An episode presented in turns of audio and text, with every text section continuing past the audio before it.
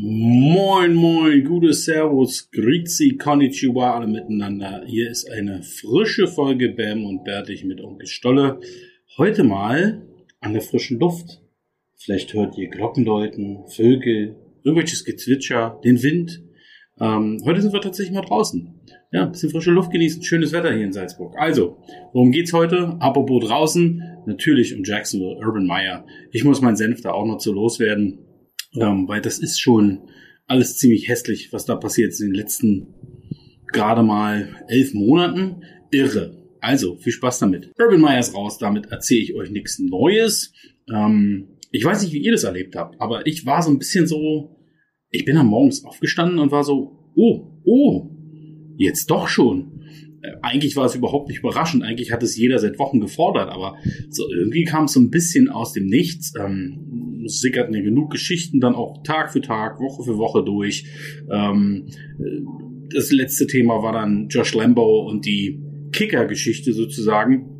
Wobei mittlerweile ein Sprecher von Herrn Kahn ähm, klargestellt hat, dass das eine nichts mit dem anderen zu tun hatte, dass die Entscheidung ohnehin gefällt worden war.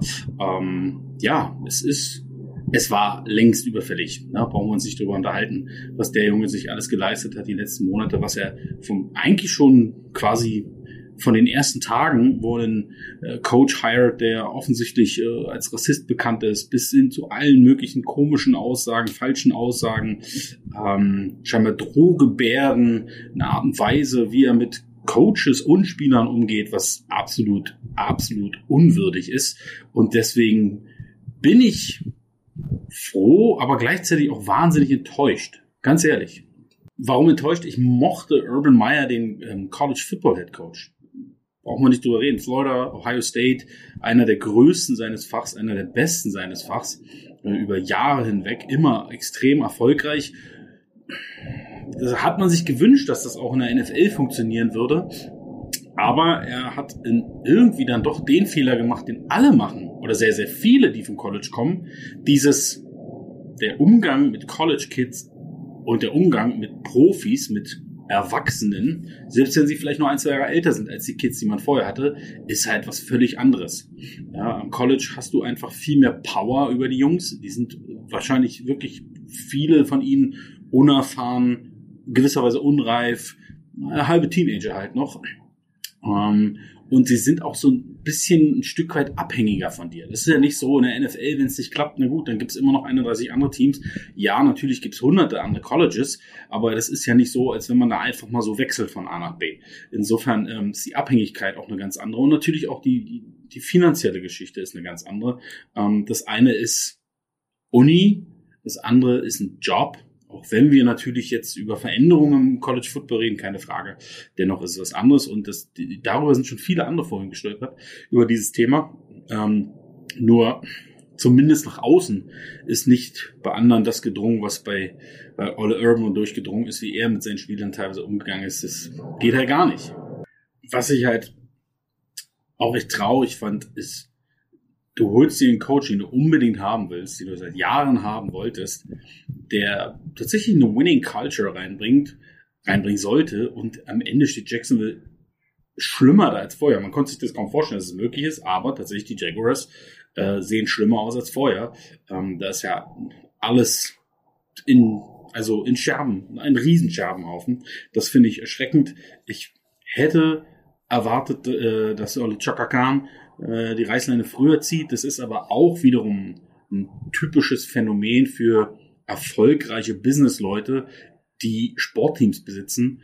Das dass all das, was sie wahrscheinlich als Businessman ausgezeichnet hat, ja, eine Menschenkenntnis, vielleicht auch eine gewisse Kaltschnäuzigkeit manchmal, dass das komplett oft verloren geht, wenn es um den Sport geht. Ne? Wir wissen ja alle, Sport ist extrem emotional. Ähm, nur ist es doch irgendwie interessant, witzig, wie auch immer, komisch, dass dann selbst solche Leute sich äh, davon dann immer wieder beeinflussen lassen.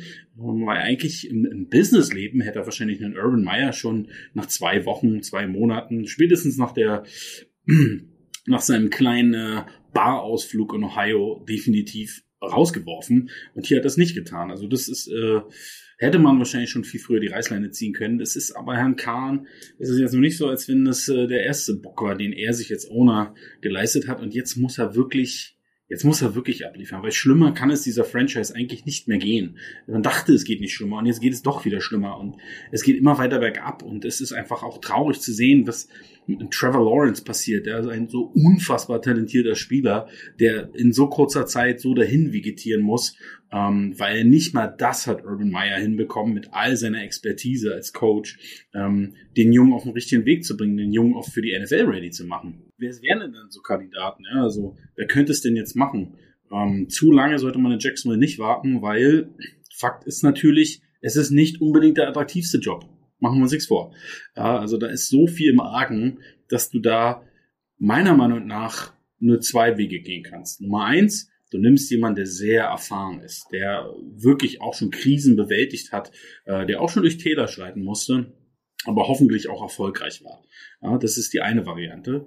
Ähm, da sehe ich verschiedene Kandidaten. Ich sehe natürlich, der Name ist schon oft aufgepoppt, Doug Peterson. Klar, ist, ist, ein, ist ein, einer, der mit wenig schon viel erreicht hat, ja, der auch mit, mit äh, einem Quarterback schon groß gemacht hat, der schon Quarterbacks, die längst durch waren, so Super Bowl Champions gemacht hat.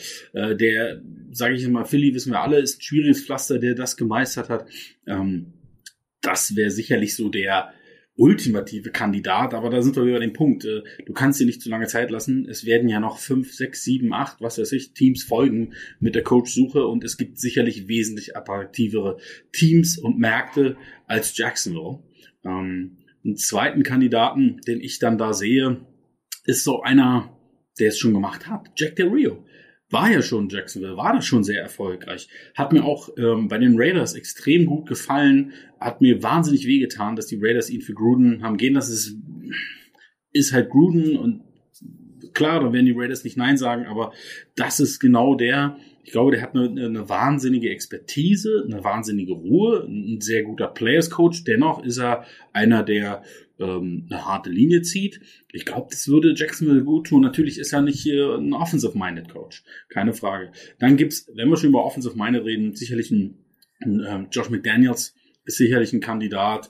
Oder auch ein Raheem Morris, Kandidaten, die schon mal Head Coach waren und wo der erste Versuch vielleicht nicht so erfolgreich war, ähm, die aber eben auch damit dann schon entsprechende Erfahrungen gesammelt haben, die wissen, wie, wie sie es vielleicht beim zweiten Mal besser machen würden. Ähm, das wären so auch Kandidaten für mich. Das komplette Gegenteil wäre vielleicht auch möglich. Ich meine, wenn man schon so verrückt ist, einen Urban Meyer ranzuholen, vielleicht sollte man doch auf diese Young Gun Schiene setzen. Was man sagt, man nimmt jemanden, der völlig unvorbelastet ist, der super jung ist, super talentiert, super aufstrebend, der reingeht, clever genug ist, wie ein LaFleur oder wie ein McVay, sich entsprechend erfahrene Coaches um sich zu schauen, aber der selber eben so ein, so ein, so ein, so ein ganz neues, was ganz Neues reinbringt, der vielleicht unbelastet auch in diesen Lockerroom geht, auch in diese ganze ja, da, da wird in Jacksonville ist einfach völlig klar, wenn du, wenn du in so vielen Jahren so schlecht bist, dann ist einfach in jeder Ebene, egal ob im sportlichen oder auch im wirtschaftlichen, im Front Office,